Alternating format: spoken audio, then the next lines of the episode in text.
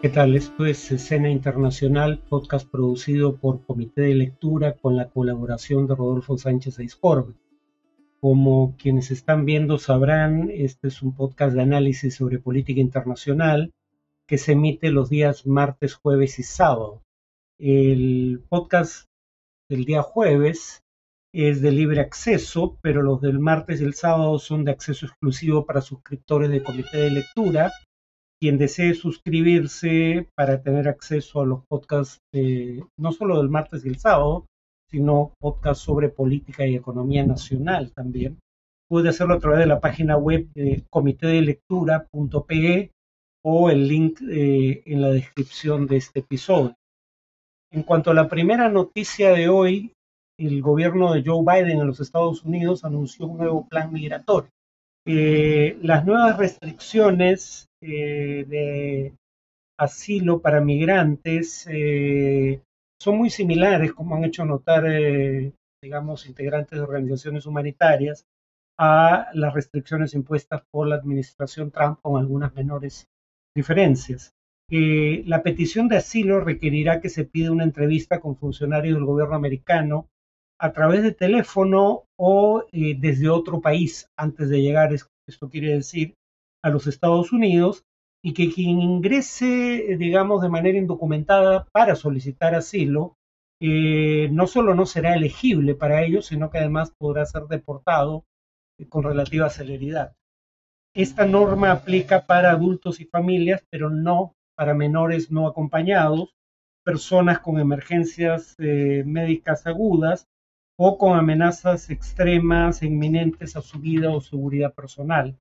El gobierno de Biden, digamos, eh, dice que es una medida urgente y transitoria eh, ante la inminencia de que en mayo próximo se levante eh, el título 42. El título 42 es una disposición establecida por la administración Trump que por la emergencia sanitaria debido al COVID-19 autorizaba la expulsión a México de inmigrantes indocumentados que quisieran solicitar asilo.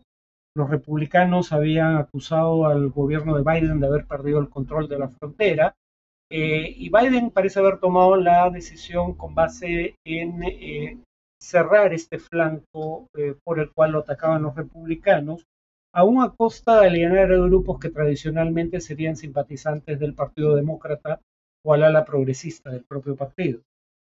Por ejemplo, la Unión Estadounidense de Libertades Civiles alegó que el propósito de las normas de asilo era, cito, que las personas que sufren persecución tengan la oportunidad de buscar seguridad en Estados Unidos independientemente de cómo tengan que huir del peligro o entrar al país.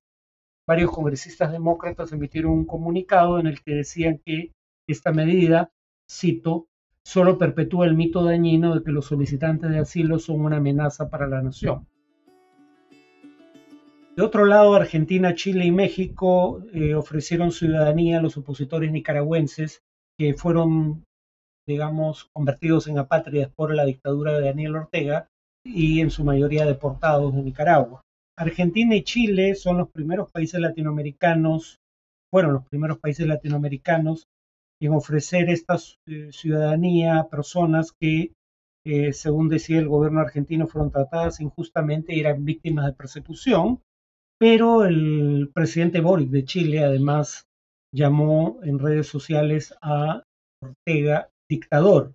Eh, Andrés Manuel López Obrador, presidente de México, también hizo el mismo ofrecimiento de ciudadanía, pero mantuvo cautela evitando condenar las acciones de Ortega eh, y condenar al propio Ortega como dictador, pero expresando, y cito, que la nacionalidad no se puede perder por decreto. España ya había hecho lo mismo la semana pasada. Colombia ofreció ciudadanía únicamente al escritor Sergio Ramírez, pero Gustavo Petro, el presidente colombiano, en un tuit indicó que, cito, América Latina debe ser un espacio sin presos políticos y sin presos sociales. Toda violación a los derechos humanos debe ser condenada por toda la comunidad internacional y expresó su solidaridad con los nicaragüenses despojados de la nacionalidad.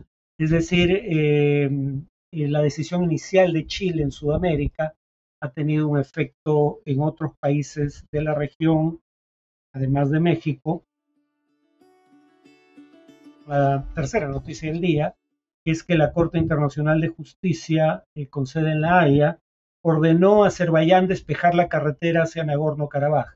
Nagorno-Karabaj es un enclave en territorio de Azerbaiyán reconocido internacionalmente como parte del territorio de Azerbaiyán, pero con una población que en su mayoría es étnicamente armenia, como el país vecino, y que decidió proclamar su independencia eh, hace 1988 de Azerbaiyán.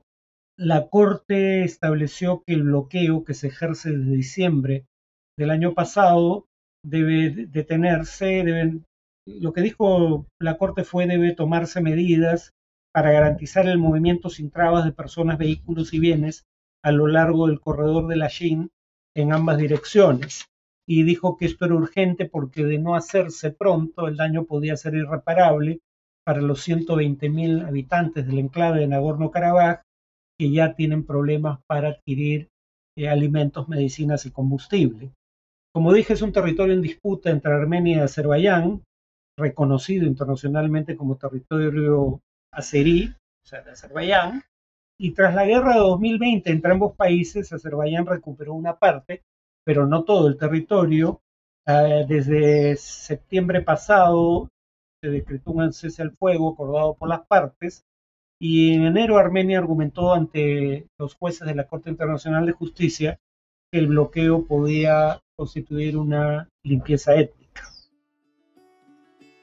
En cuanto al tema de análisis, continuando con el tema de cómo el Perú es visto en la escena internacional, eh, voy a referirme a la carta abierta al secretario general de la Organización de Estados Americanos, Luis Almagro, enviada por el llamado Foro de Madrid.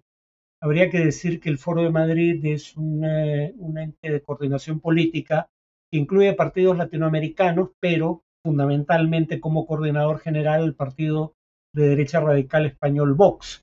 De hecho, entre los firmantes hay integrantes no solo, pero fundamentalmente en el Perú de Avanza País, eh, Fuerza Popular y Renovación Popular, pero en el caso de España no hay ningún firmante que no sea congresista de Vox, ni siquiera el Partido Popular de derecha democrática. Y este documento dice respecto al Perú lo siguiente. Es evidente el papel protagónico del controversial boliviano Evo Morales en las protestas vandálicas que se realizan desde el sureste del país hacia Lima con el objetivo de derrocar al gobierno constitucional de Dina Boluarte. Sobre esto primero quisiera decir, primero que, o en primer lugar, que la influencia de Evo Morales es bastante más limitada de lo que la carta podría sugerir. Tomamos el caso de su apoyo en las elecciones de 2021 en el Perú, no a Pedro Castillo, como se cree en retrospectiva, sino a Verónica Mendoza. En marzo de 2021, eh, Morales participó de un evento que se realizó en Puno, él estaba en, Bolivia, y creo que se conectó por Zoom. Eh, Puno, zona limítrofe entre Perú y Bolivia y donde se concentra mayoritariamente la población aymara del Perú. O sea, zona en donde por ende eh, era plausible asumir que Morales podía tener alguna influencia en el Perú. Eh, y pese al apoyo decidido de Morales a Verónica Mendoza como candidata a la presidencia, en Puno, Pedro Castillo obtuvo la mayoría de votos y derrotó a Mendoza por un margen de más de 8 a 1. Es decir, el apoyo decidido de Morales a Mendoza no a Castillo, no hizo ninguna diferencia hasta donde puede verse electoralmente hablando. En cuanto a que el papel protagónico de Morales en, las protestas vandálicas en el Perú sea evidente, la pregunta obvia sería eh, si Morales y sus partidarios que ingresaron en el Perú o al Perú para realizar actos que podrían considerarse proselitistas violaron alguna norma peruana, si es tan obvio eso, ¿por qué no fueron detenidos y procesados? ¿no? Además, cuando se habla de eh, la obvia injerencia boliviana, eh, lo que muchas veces se tiene en mente son, digamos, eh, acusaciones como la formulada por la propia presidenta Boluarte, y hay que decirlo claramente, falsa, de que eh, se habrían incautado 126 mil eh, balas Dum Dum, es decir, balas explosivas o expansivas eh, en territorio peruano contrabandeadas por, digamos, seguidores de Evo Morales. En primer lugar, cuando uno estudia el tema, lo obvio es que las balas en cuestión no eran Dum Dum, eran balas calibre 22. En segundo lugar, los hechos no ocurrieron en el Perú en enero de 2023, ocurrieron en Bolivia en septiembre de 2020. Eh, en tercer lugar, eh, no solo los hechos ocurren en Bolivia, sino que ocurren a unos 500 kilómetros de la frontera con el Perú. Eh, o sea, se ha imputado injerencia Morales, que la ha tenido, pero la injerencia que ha tenido no parece haber violado leyes peruanas, no se le acusa de haberlo hecho, y las imputaciones adicionales que se le hacen, como el del contrabando de armas, resultan ser falsas, de balas específicamente. Que se diga aquí que el gobierno de Dina Boluarte es constitucional eh, es llamativo, porque si bien en mi opinión lo es, Dina Boluarte asumió la presidencia constitucionalmente cuando eh, perdió todo derecho a ejercerla Pedro Castillo al intentar un golpe de Estado esa no era la posición que tenían originalmente muchos de los firmantes de la Carta. Recordemos que líderes de Avanza País, Fuerza Popular y Renovación Popular dijeron que Dina Boluarte, como parte de la plancha presidencial que encabezaba Pedro Castillo, ganó las elecciones con fraude. Por ende, no era, no debieran considerarla una presidenta que llegó al cargo de manera constitucional, dado el origen fraudulento de la presidencia de Castillo. Eh, y en el caso de los congresistas de Renovación Popular no queda claro por qué asumieron el cargo de congresistas, dado que ellos alegaban que hubo fraude desde la primera vuelta electoral, es decir, la vuelta electoral en la cual se eligió a los congresistas. Por no mencionar el hecho de que la llamaban Dina Dinamita, asociándola con el terrorismo, o Dina Dinámica, asociándola con el lavado de activos, cargo que todavía está siendo investigado por el, Ministerio Público en contra de eh, Boluarte. Entonces, quienes en su momento dijeron que Boluarte llegó a la vicepresidencia con fraude y que además tenía una agenda vinculada al terrorismo o había cometido delitos, ahora la llaman eh, presidenta constitucional. No parece particularmente, eh, digamos, consecuente con sus posiciones previas. Luego la carta dice, pero más grave es el comportamiento de gobiernos pretendidamente democráticos, como los de Argentina, Bolivia, Chile, Colombia, Honduras y México, que apoyan implícitamente esta desestabilización al afirmar falsamente que Pedro Castillo fue víctima de un golpe de Estado. En primer lugar, la mayoría de estos gobiernos no hablaron de golpe de Estado, pero sí es cierto que no reconocieron eh, que la asunción del mando por parte de Boluarte fue constitucional, ¿no? Eh, como no lo reconocieron en su momento muchos de los firmantes de la carta. En todo caso, acá hay un error de hecho. Chile sí reconoció la asunción del mando de Boluarte como constitucional, así que incluir a Chile aquí es simple y llanamente un error. Y bueno, eh, un elemento adicional en la carta es la mención a la CELAC. Se dice, no es casual señor secretario general, que estos sean los mismos gobiernos que proponen abiertamente el desmantelamiento de la Organización de Estados Americanos y su subsiguiente reemplazo por una CELAC parcializada y al servicio de su agenda ideológica.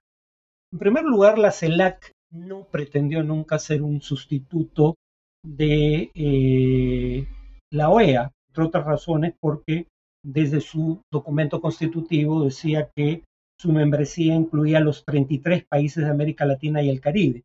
Esto quiere decir que también incluía países con gobiernos conservadores como el de Uruguay, por ejemplo. O sea, no es cierto en ese sentido que la CELAC sea un ente parcializado al servicio de una agenda ideológica, eh, porque en su momento estuvo Brasil, aunque se retira bajo, bajo Bolsonaro, eso es una prerrogativa de Bolsonaro, nadie lo expulsó, y sigue asistiendo a las sesiones de la CELAC, en un gobierno conservador como el de la calle Po en Uruguay. Algunos recordarán que en eh, una cumbre de CELAC, la calle Po enfrentó a Díaz Canel, presidente de Cuba. en un careo público, ¿no? Pero además la propia CELAC dice que entre sus funciones está la interlocución, es decir, la interlocución de la CELAC con otros países y grupos regionales y destacan entre ellos la Unión Europea, China, la Federación Rusa, eh, la República de Corea, el Consejo de Cooperación eh, del Golfo, Turquía y Japón. ¿Por qué no menciona Estados Unidos y Canadá? Porque con esos países los miembros de la CELAC negocian a través de la OEA, precisamente. En otras palabras, no es cierto que la CELAC se plantee como un foro alternativo a la OEA. Eh, dicho sea de paso, la carta de los miembros del Foro de Madrid es enviada al actual secretario general de la OEA, no recordando el hecho de que el actual secretario general de la OEA no era el candidato auspiciado por Estados Unidos para ocupar ese cargo, era el candidato auspiciado por los gobiernos de izquierda de la región. Recordemos que Luis Almagro fue eh, canciller eh, de, José Mujica cuando este era presidente del Uruguay, eh, presidente en representación del Frente Amplio, un frente de izquierda que gobernó ese país durante tres periodos consecutivos. De hecho, la primera vez que Almagro fue elegido secretario general de la OEA, obtuvo el voto favorable de la dictadura de Nicolás Maduro.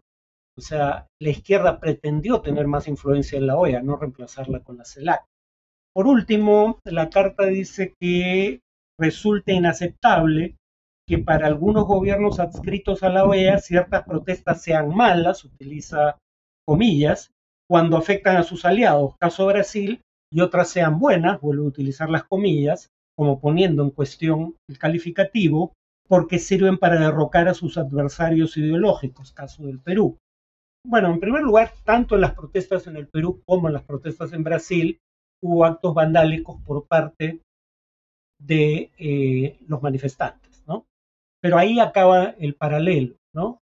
Porque mientras que las fuerzas del orden develaron la protesta en Brasil sin causar una sola muerte, las fuerzas del orden causaron 48 muertes entre quienes protestaban en el Perú y ahora tenemos evidencia firme que sugiere que no murieron buena parte de ellos eh, en uso eh, de eh, armas de fuego según las reglas de enfrentamiento que establece la ley peruana. Tenemos eh, el video en Ayacucho de un mecánico que fue muerto mientras atendía a una persona herida, adquirido por o conseguido por la agencia británica Reuters. Tenemos el video que propaló un programa de Canal N, donde se ve cómo no había protestas en el momento en que una persona es asesinada en la avenida Bancay, en Lima, y hay también videos que muestran lo mismo en el caso de seis de las diez muertes producidas en eh, Ayacucho a inicios de las protestas. Además, los objetivos que perseguían quienes protestaban en Brasil eran absolutamente inconstitucionales y antidemocráticos. Pedían de manera estentoria y explícita un golpe de Estado a las Fuerzas Armadas y muchos de ellos hacían el saludo nazi mientras pedían ese golpe de Estado. Eh, en el caso del Perú, eh, algunas de las demandas de quienes protestaban, como pedir eh, la convocatoria de un referéndum para que la población decida si debería elegirse una asamblea constituyente que redacte una nueva constitución, Demandas como esa eran demandas inconstitucionales, claramente, pero habría que recordar que estaban a favor de una asamblea constituyente tanto la actual presidenta Boluarte como el actual premier Otárola en su momento. ¿no? O sea, su autoridad moral para ahora decir que no puede atenderse esa demanda porque es inconstitucional, eh, eh, es francamente limitada cuando era una demanda ellos mismos formularon eh, y en ocasiones en los términos planteados por quienes protestan, al menos en el caso de Boluarte. Pero la demanda fundamental de quienes protestan en el Perú sí era una demanda legítima, el adelanto de elecciones, adelanto en favor de del cual se manifestaron, al margen de si eh, realmente lo creyesen o no, la propia presidenta Boluarte y en su momento una mayoría del Congreso, una mayoría calificada, 94 congresistas, ¿no? Que luego hayan retrocedido en esa posición no cambia el hecho de que ellos mismos consideraron que era una demanda legítima. El único partido que desde un principio dijo que no era una demanda legítima fue Renovación Popular, que es un partido minoritario.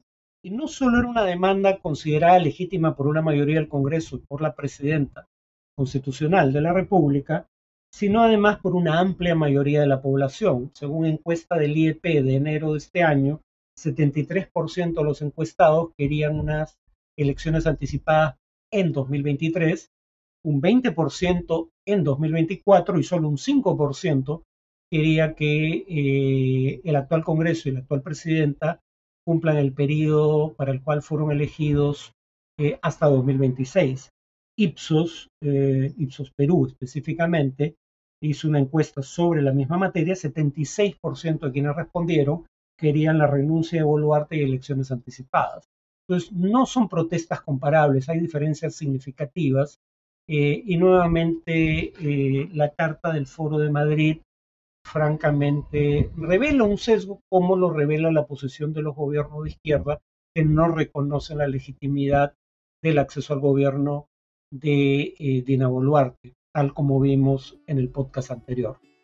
Eso es todo por hoy, nos vemos en el siguiente podcast.